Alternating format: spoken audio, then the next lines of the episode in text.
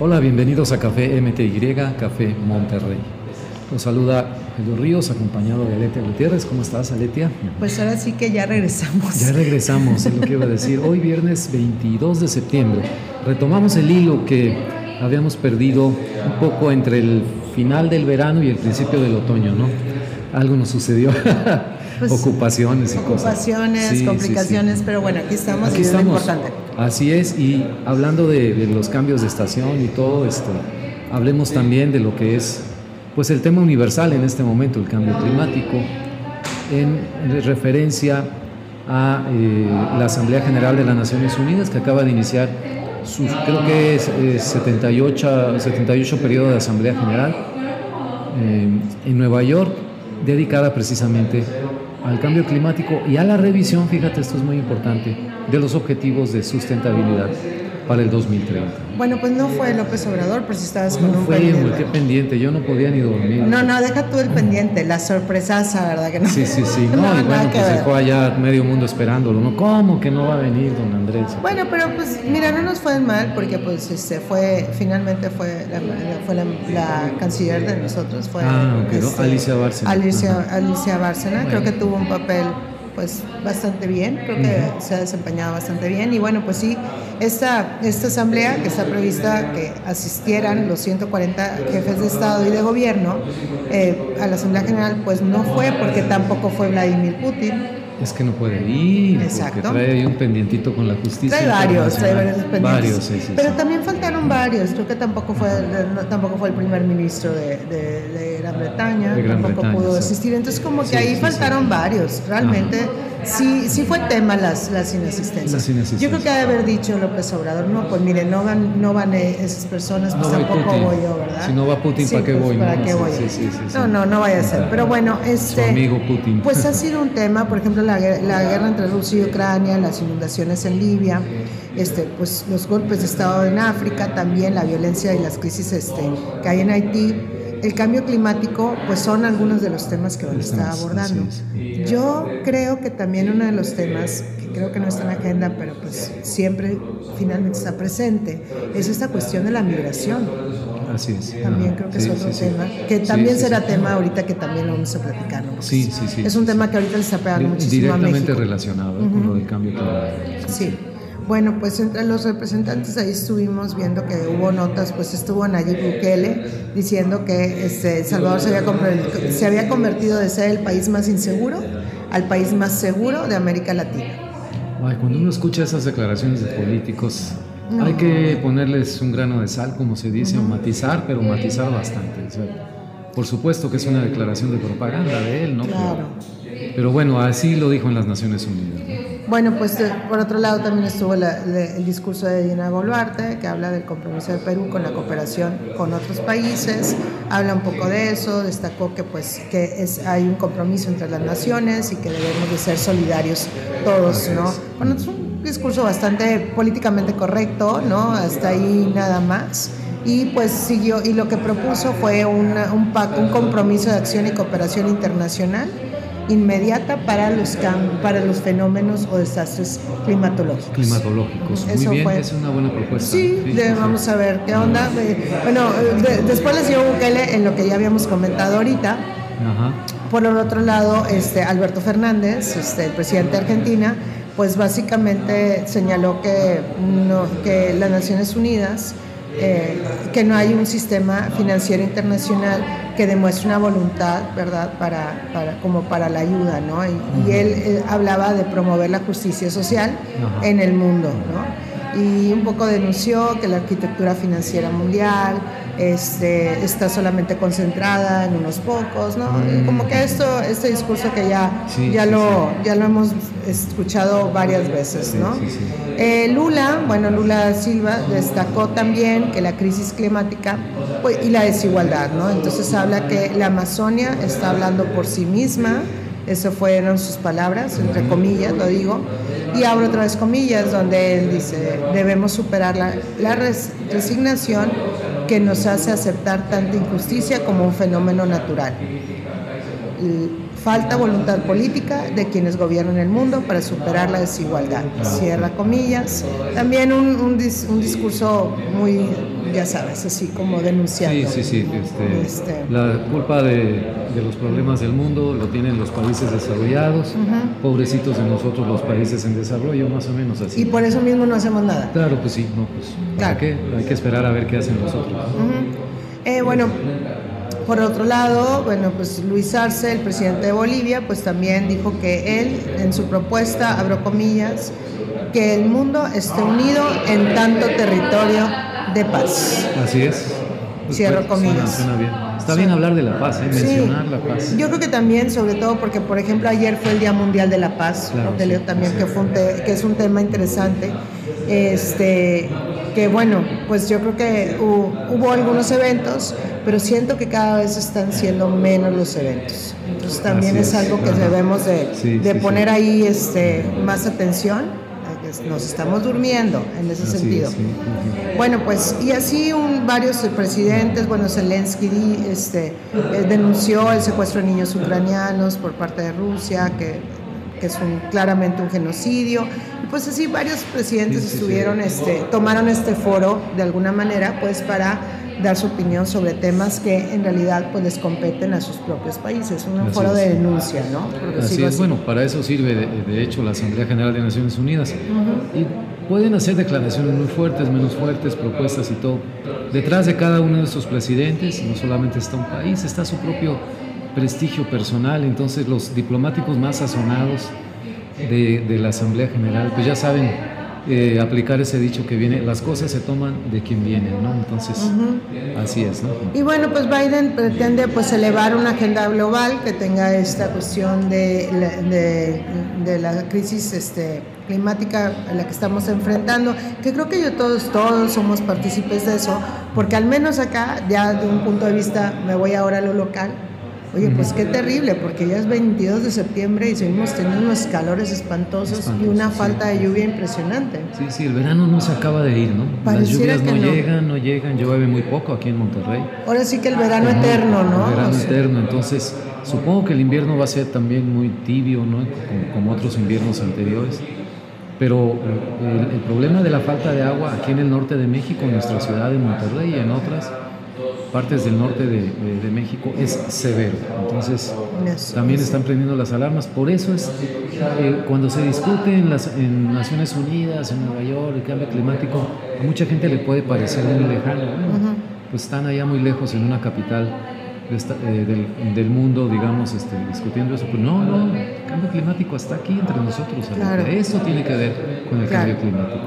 Bueno, y, este, y pues para cerrar este tema, pues recordar que la Asamblea General de las Naciones Unidas la, entre, la integran 193 estados de todo el mundo y pues y la Asamblea General, pues que acaba de, que, que comenzó este martes, eh, está en su periodo número 78. 78, sí, wow. así es. Entonces, bueno, y esto pues surgió, ya sabemos, desde 1945 con la Carta de las Naciones Unidas, donde en, aquel entonces eran 51 miembros, ¿verdad? Y bueno, pues obviamente los propósitos sigue siendo pues mantener la paz y la seguridad internacional, fomentar las relaciones de amistad entre los países, lograr la cooperación internacional para la solución de problemas internacionales, que creo que el cambio climático que más problema queremos acarrear y ser un centro para armonizar las acciones de las naciones en la consecución de estos fines comunes. Pues bueno, esperemos a ver. Qué, a ver qué resoluciones. Porque esos principios siguen vigentes desde 1945. Así es, así es. Bueno, pues fíjate que ya hablando, podemos estar hablando también y, tenemos que estar hablando de estos desastres naturales. Bueno, pues por un lado eh, tenemos esta cuestión que sucedió pues en Libia, ¿no? O sea, tuvimos, el, tuvimos el, terremoto, ¿no? El terremoto en Marruecos, que fue una cosa impresionante. Sí, sí, sí. Las imágenes desgarradoras. O sea. No, no, no, no, había manera. Y miren que nosotros tenemos, por obvias razones, en días pasados, pues tenemos todavía la llaga, cada año se nos abre esta llaga, cada, cada 19 de septiembre se nos abre la llaga de los terremotos, ¿no? Entonces, días antes fue lo de Marruecos. Este, y luego fíjate, pues también pareciera que algo, ten, algo tiene el 19 de septiembre contra nosotros, porque pues fue el simulacro aquí en la Ciudad de México, bueno, en la Ciudad de México fue, El, fue el simulacro y tembló. Y tembló. O sea, ya mis amigos dicen que ya nada más, ¿no? muy sí, muy leve y todo, pero pero, lo que remueve, y mis amigos dicen, pues ya a las 11, ya sabes, el simulacro, sí, sí. el simulacro en la Ciudad de México, ya todo el mundo con el bolillo listo, porque según ellos va a temblar, y ahora sí les tembló. Dele pues sí.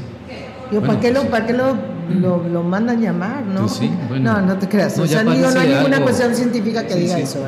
Algo regular, algo predecible hasta cierto punto, entonces hay que estar preparados. Sí.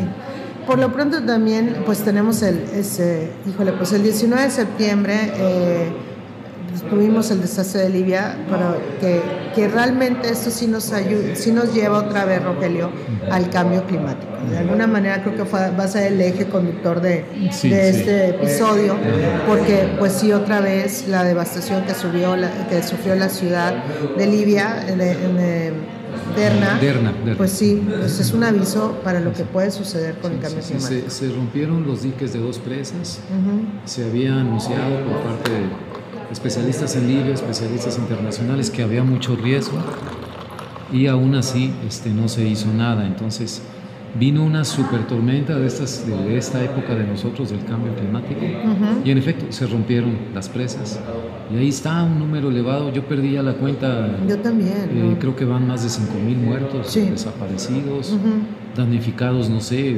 miles o cientos de miles. Entonces, ahí está el resultado. no es algo que, como se decía todavía hace una década, dos, veinte años, que apenas empezaba esta niña Greta a hacer su activismo, hace menos de 10 años. El cambio climático va a venir y todo. No, ya llegó. No, ya, está aquí.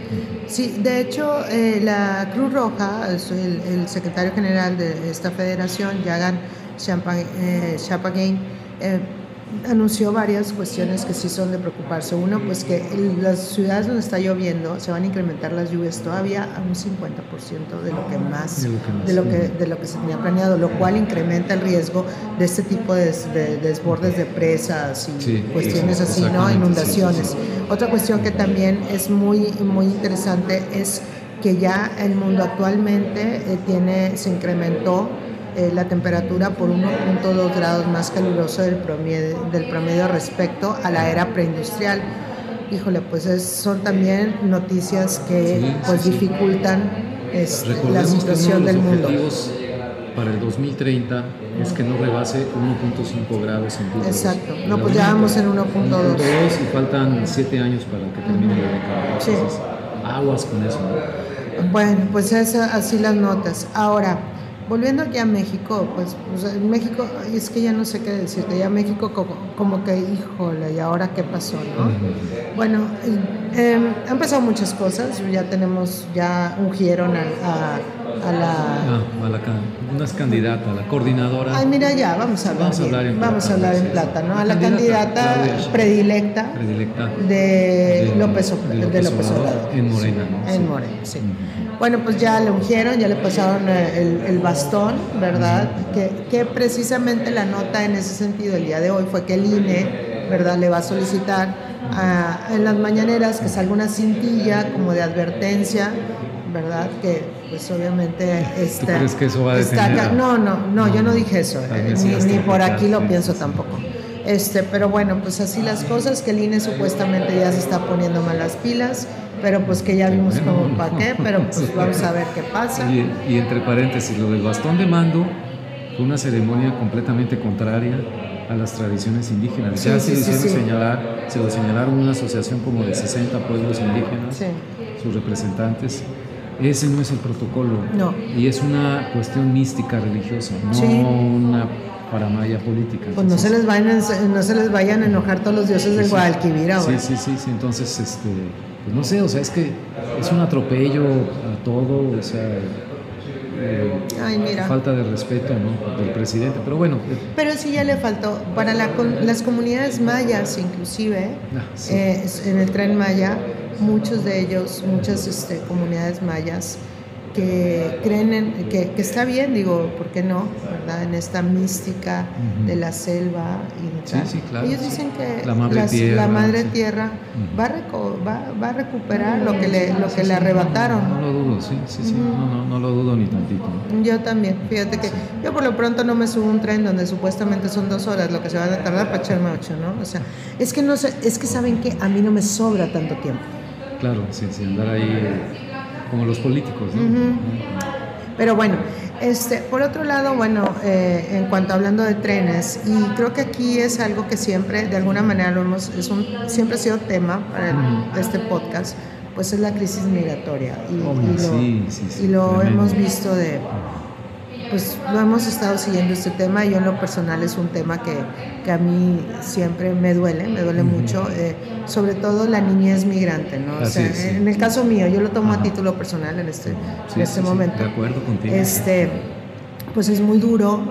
Eh, las personas que alguna vez por, por cualquier motivo que hayamos hecho que nos haya tocado ver en algún momento este, este estos trenes, está la, la bestia, ¿no? Uh -huh. Llena de personas. De verdad, es una imagen que es totalmente eh, estremecedora y desgarradora. No hay manera que la puedas quitar de tu mente. Que ese fue el caso mío. Sí, sí. Hasta hace un, hace un par de años, estoy diciendo, hace, hace el de la bestia. Sí. El de la bestia. Entonces es muy duro. Y pues esto ahora resulta que se volvió nota porque en México suspendieron algunos trenes de carga porque precisamente son trenes que son las bestias, ¿no? Las que van, bestias, sí. de, van desde la frontera sur, ¿verdad? Uh -huh. Hasta la frontera norte que tenemos con Estados sí, Unidos. trenes de carga, imagínense amigos, uh -huh. porque las fotos son impresionantes. Sí. Trenes de carga donde arriba en los techos de los vagones están los migrantes. Pues van familias enteras, este, la empresa Ferromex, creo que es la, los trenes, dijo que por, debido a una serie de accidentes, caídas, incluso muertes de migrantes, es que es peligrosísimo viajar así. Y ante la falta de acción de las autoridades, de, decidieron suspender eh, las corridas de carga, que afecta, es como romper la cadena de suministros. ¿no? Sí. Imagínate el impacto que tiene. Uh -huh. Y que esperaban más acción de las autoridades. No sé si reaccionaron las autoridades, dónde está la Guardia Nacional, para qué sirve, uh -huh. para cuidar aeropuertos he visto más Guardia Nacional en, ¿Y el metro? en el metro en la Ciudad de México que en las carreteras, ¿no? Entonces... Es muy triste esto. Muy triste, sí, sí, sí. Comento. Habla muy mal de nuestra imagen. De hecho, el Instituto Nacional de Migración informó el miércoles que van a desplegar supuestamente personal a lo largo de la ruta que transita por el Estado de México, Querétaro, Aguascalientes, Nuevo León, Durango y Chihuahua porque esto es utilizado por los migrantes. Ahora se aseguran que se han registrado alrededor de 3.000 personas que abordan el tren de forma regular. ¿Saben qué? 3.000 personas, por favor, no se burlen. No, o sea, en serio, no, no, no, no sean así, no, no, de verdad, no. Tant, oye, ahora sí que tantita, tantita, tantita sí, pena, ¿no? O sea, carajo. Sí, sí, sí. Eh, porque, pues, por supuesto que no. O sea, no, no, no, de verdad, la gente que hemos visto eso es, no, y también lo que dicen que personas que han muerto y que se me hace el número, se me hace muy bajo. Muy bajo, claro. Sí, eh, sí. También, eh, ahora, ¿por qué lo suspendieron? Bueno, pues que pues, eh, supuestamente hay un movimiento de 60, 60 trenes de carga y son equivalentes a 1.800 camiones. Entonces, eh, esta idea de que para proteger la integridad de los migrantes, a ver, porque hasta ahora, ¿verdad? Pero bueno, finalmente lo hicieron. Sí, porque ya que está el problema encima, ya que estalló, ¿no? en lugar de prevenir. Exactamente, pero ¿qué van a hacer? Porque como quiera, estas personas ya se quedaron varadas, Rogelio, que ese sí, es claro, otro tema, sí, sí, ¿no? Porque se quedan varadas en, en diferentes ciudades, inclusive la, la nuestra, o sea, que se quedan aquí varadas y tienes un problema que no están viendo cómo la van a evitar Sí. tampoco. Entonces no es una solución. Lo que están haciendo no es una No solución. Este, la situación en Piedras Negras, me comentabas antes de, de empezar el, programa, ¿no? Tremendo. Y, Pass, o sea, em, no, es que todos estos lugares, eh, ¿cómo le diré? Es que lo voy a poner así, es impresionante ver cómo van estos camiones. A mí los- me tocó verlos cerca de la frontera sur de México. Entonces va- ves cómo van llenísimos y no puedes dejar de pensar que esa gente, ¿cuánta gente va a llegar a un destino? Mm, ¿Y qué destino? ¿Y qué destino? Porque luego no puedes evitar pensar narcofosas, no puede ser algún accidente, exactamente. Entonces, reclutados para el crimen es, organizado. Sí, es muy, muy duro. Separados los niños de sus familias. Ahora, tráfico de órganos. es horrible porque esto, obviamente, es la crisis migratoria, pero que ahora le está pegando a las cadenas de suministro, pero que también va a pegar a la seguridad pero que también va a pagar por un chorro de cosas. Entonces, es, es, un tema, eh, Rogelio, que creo que, que, vamos a tener que seguir hablando de él. Eh, no sé, eh, lo que pasa es que te da mucha tristeza porque no ves que hay un plan. Así es. O sea, es como que, ok, ya, vamos a cerrar las fronteras, y háganlo como quieran, pero ¿y el plan? ¿Y el plan dónde está? Porque la gente no va a seguir, o sea, no va a parar y va a seguir llegando. No, va a seguir, sí. Y también dicen, bueno, ya no es la bestia, entonces vamos a utilizar otro, otros medios. ¿Cuáles medios? Sí, sí, pues, están las, las, redes de traficantes de personas. Claro. Que, controlan todo, entonces se van directamente a caer a manos de ellos. Sí, no, no. Pues tendremos que esperar a ver qué, qué sucede con esto.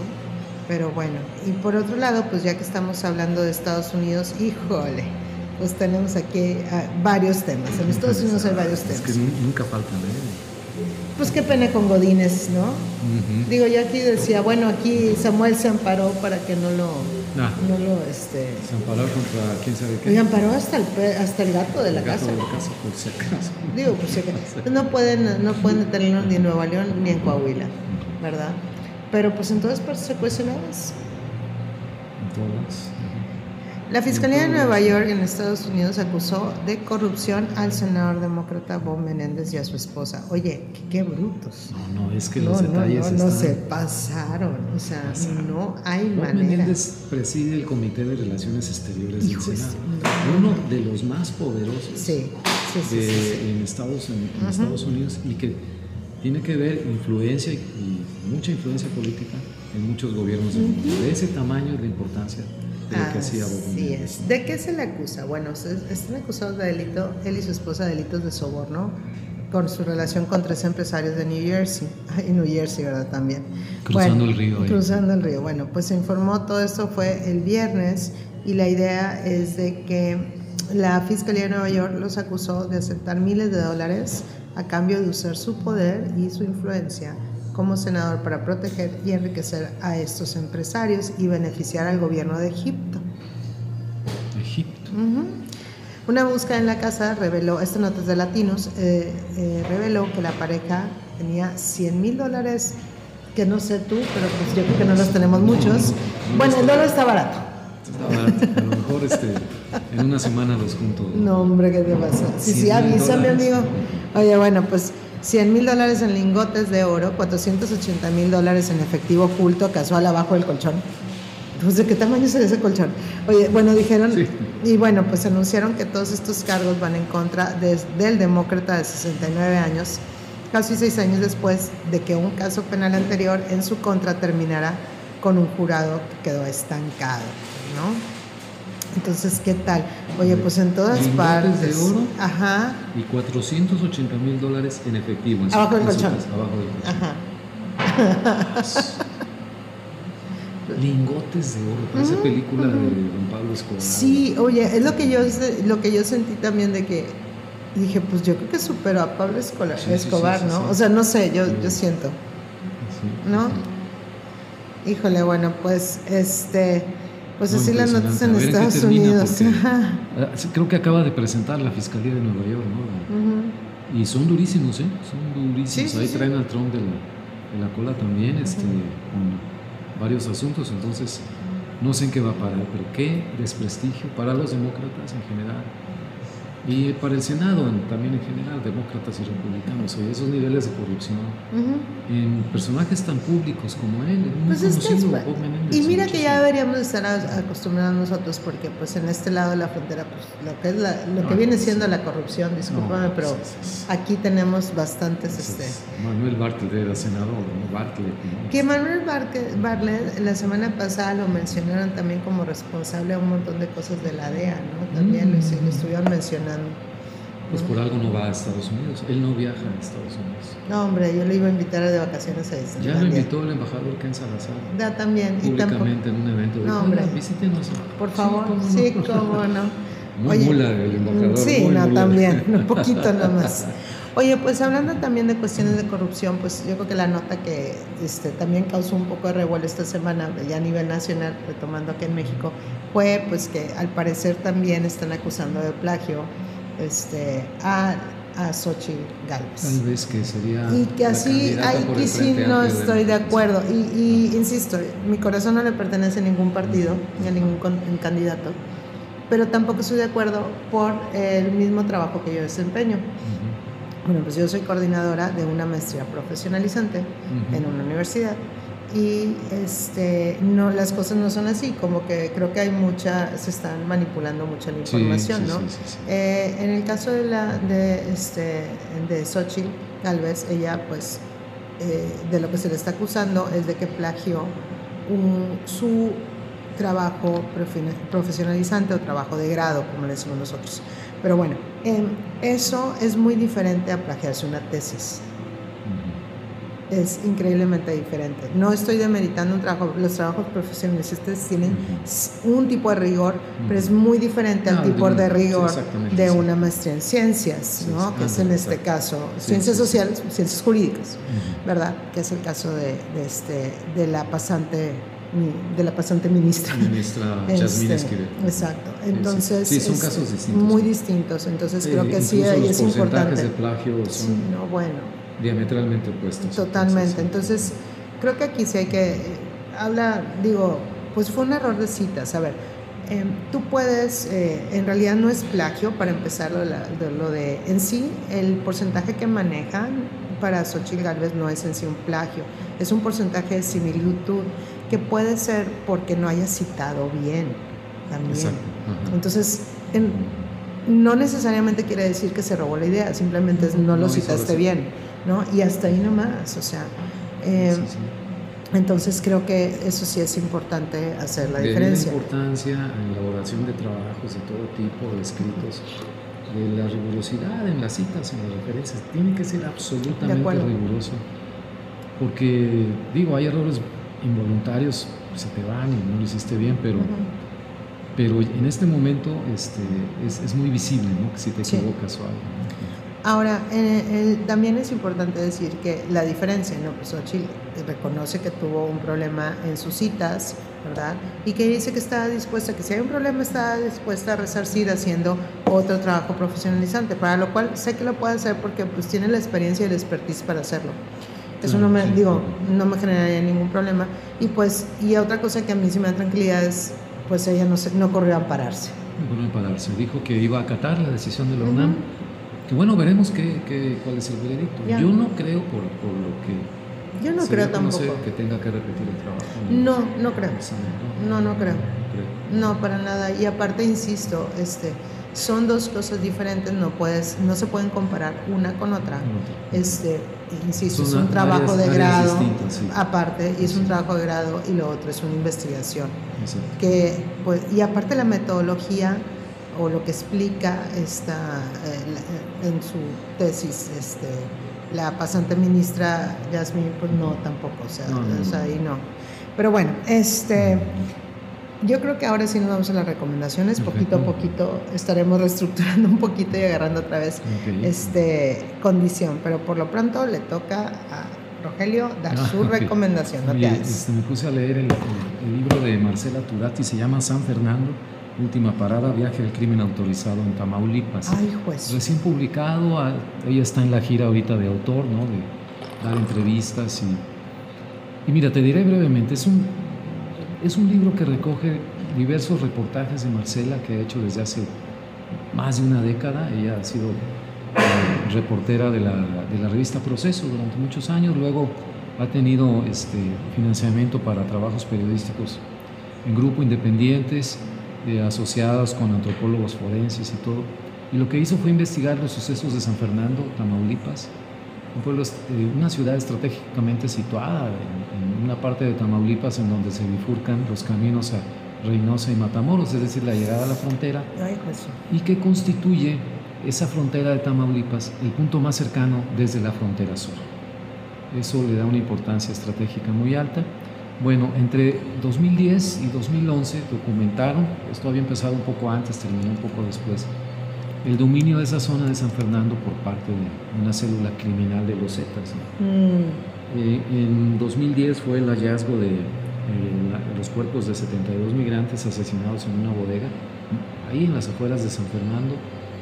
En 2011, a resultas de las búsquedas de, mujeres y hombres buscadores, activistas, de eh, periodistas como Marcela Turati, sobre todo ella, que viajó incluso a, a la zona a pesar del riesgo, se descubrieron las fosas, las narcofosas, como se les llama en los medios, con cientos y cientos de cuerpos este, y, un desafío impresionante para la identificación.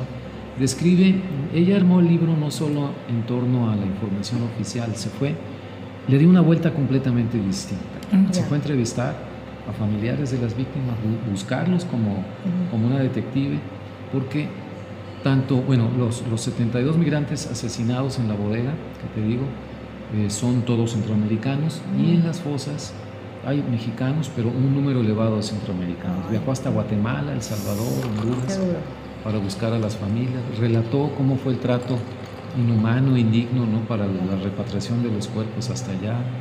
Y en general, el via crucis judicial que se vivió en, México, en Tamaulipas, para las personas que eh, tenían hijos que habían salido de Michoacán, del Estado de México, de Guerrero y que nunca llegaron a la frontera. el método, nada más brevemente para terminar, era los Zetas que dominaban territorialmente esa parte. Estoy diciendo que no entraba ni el ejército. Eh, suena increíble, pero así es. Paraban a los autobuses, bajaban a todos los hombres jóvenes y se los llevaban. Nada más dejaban ir a los hombres viejos y a las mujeres. O en la central de autobuses de San Fernando bajando del autobús o antes de que el autobús entrara en plena calle a, luz, a las 9 de la mañana con patrullas de la policía municipal enfrente, hacían lo mismo. Entonces, imagínate, trata de imaginar lo que hacen ahorita los talibanes en Afganistán y más o menos te darás una idea del tipo de control. Turati lo refleja aquí y finalmente te diré que, que es un gran libro, refleja, recoge todo su... es como una especie de cumbre de su trabajo periodístico y menciona que como periodista vivió un desgaste emocional impresionante. No puedes permanecer con la distancia necesaria ¿no? que se te pide para este, eh, este tipo de cosas tan tremendas. Visitó las fosas, se metió a las morgues. Este. Entonces es, es, una lectura muy pesada, muy heavy, muy, muy dura emocionalmente, muy retadora, pero necesaria para entender cómo a partir de San Fernando tú extrapolas esto a lo que están viviendo muchas zonas en México. Y es un, método de operación criminal que se repite desde este microcosmos hacia otras zonas de México. Impresionante. La impunidad con que actúa, las complicidades de la autoridad, la negligencia, el desinterés por ayudar a los familiares de las víctimas. Bueno, impresionante. Un super libro, San Fernando, última parada, Marcela Tuba. Híjole, no, no dudo que el libro está buenísimo, pero creo que ahorita creo que me si hago eso me voy a deprimir, pero bueno, no, pero sí, bueno, pero es un libro y creo que sí lo debemos de leer porque también el, el, ignorar ese tipo de cuestiones no ayuda, ¿no? No ayuda nada, No ayuda nada, no, pues lo tendré en mi lista de lecturas. Pues un poco yo voy a hablar, este, yo de ahora me voy a ir a una serie, esta serie está en HBO, ah, ¿ok? Esta serie em, son tres temporadas, en realidad la primera temporada es del 2017, pero ahorita la puedes ver en HBO, como les dije. Eh, es una serie argentina. ¿Ah, un poco lo hice con esta intención porque un amigo me dijo, eh, ya ves que está muy de moda esta, esta película de Sonido de la Libertad, que hizo este, el, el, candidato independiente Eduardo Verástegui al gobierno de ah, la presidencia de México, que de verdad no, no quiero darle publicidad a esta persona porque... Pensé que ibas a decir el guapo. De, no, no, no, no, no, no, bueno, feo no es, pero... Guapo como en España, ese no, no, para nada, pero se le quita lo guapo con ideas tan retrógradas que tiene y que, y que su cuarto es Trump, ya con eso ya es lo peor que puedes decirle a alguien, ¿no? O sea, ya feo como quiera, decir que te llevas con Trump, qué asco. Pero bueno, este, en ese sentido, estaban como que estamos en una cena y entonces, una, de las parejas, una de las parejas que están en esa cena, digo, yo no, no, no son conocidos míos, amigos de, la, de los anfitriones, comentaban de esta película y la estaban como medio alabando y que se trataba precisamente esta cuestión de la trata de blancas y cuestiones así. Y este otro amigo, que es una, una persona que, es, que es, tiene un gusto impecable en, en, series, en películas y todo, dijo, no, no, no, no a ver, esa, su crítica, eso es solamente un cine muy propagandístico, la de esa que, la de Eduardo Brastegui, y no, no es así. Si quieren ver algo que sí es muy realista y que trata el tema de trata de blancas de una manera impecable, ¿verdad? Con unas actuaciones espectaculares. Y nos recomendó esta serie, que esta serie se llama El Jardín de Bronce. Ah, ok, esta serie El Jardín de Bronce, como les comenté, es una, es una serie argentina. Eh, empezó, la primera temporada que es la más famosa, ¿verdad? Fue en el 2017. Eh, es drama, es suspenso. Él está creada por Marcos Osorio Vidal, que también tiene trabajos muy buenos. Ya ese sí ya lo he visto, tiene trabajos buenos. No tan grandes como este. Este fue como su principal, ah, el que más ah, produce, este, dinero pues ha tenido. Ahora, El Jardín de Bronce es la historia de un arquitecto que se llama este, Fabián y su lucha para poder encontrar a su pequeña, a su hija que desapareció de una forma, no les puedo decir mucho, pero sí como misteriosa, vamos a dejarlo así, eh, y sin explicaciones y sin respuesta de nada por parte de la policía. Entonces ahí ves la complicidad, el nivel de corrupción asqueroso y lo que te sigue. Fabián en todo caso empieza él a hacer su propia investigación con, con ayuda de un ciertos personajes, no voy a decir nada porque revela un poco la trama. Eh, entonces empiezan en, en, Argentina, en Buenos Aires, ¿ok? Y cómo se van moviendo tratando de buscar a esta pequeñita, ¿no? Eh, un poco cómo se desquebraja también la familia, o sea que una serie de cuestiones muy, muy, ay, híjole, es que es horrible porque no, no dejas de estar atormentado en cada, en cada episodio, o sea, realmente es un thriller de primera, o sea, este, juegan mucho con las emociones. Es un poco esta idea también, ¿sabes?, del típico de los argentinos, de, de que es como algo lúdico porque están jugando contigo y con tus emociones como espectador. Entonces, muy, muy buena. Este, y, y, pues por ahí dicen que pues está basada en hechos verídicos. Bueno, ahí como que todavía hay ahí una cuestión, ¿no? Pero bueno, las, las actuaciones son impresionantes. Eh, es un thriller policíaco, está basado en una, una novela, ¿ok? Y pues vale la pena que lo vean. No hay mal actor ni mala actriz, o sea, está espectacular. Está en HBO. Está en HBO, se llama El Jardín de Bronce. Son tres temporadas, pero la primera, yo nada más he visto la primera, porque si es como un desgaste, o sea, si es como te desgasta emocionalmente, es como, o sea, ya quieres saber qué más, o sea, si te, te acelera. Okay. Entonces está muy bien, se la recomiendo ampliamente y esa es mi recomendación esta semana. Perfecto, muy bien. Pues nos vamos entonces, nos despedimos, Alitia. Pues nos vamos. Nos vamos desde el Mali Café, que ahora este, volvimos, ya teníamos rato de no venir. Muy rico siempre aquí el café. Yo me tomé un té ahora. ¿Te tomaste un té? Porque tengo calor. Ah, un té. Pero bueno, pues nos vemos pronto y pues gracias. Gracias. Chao.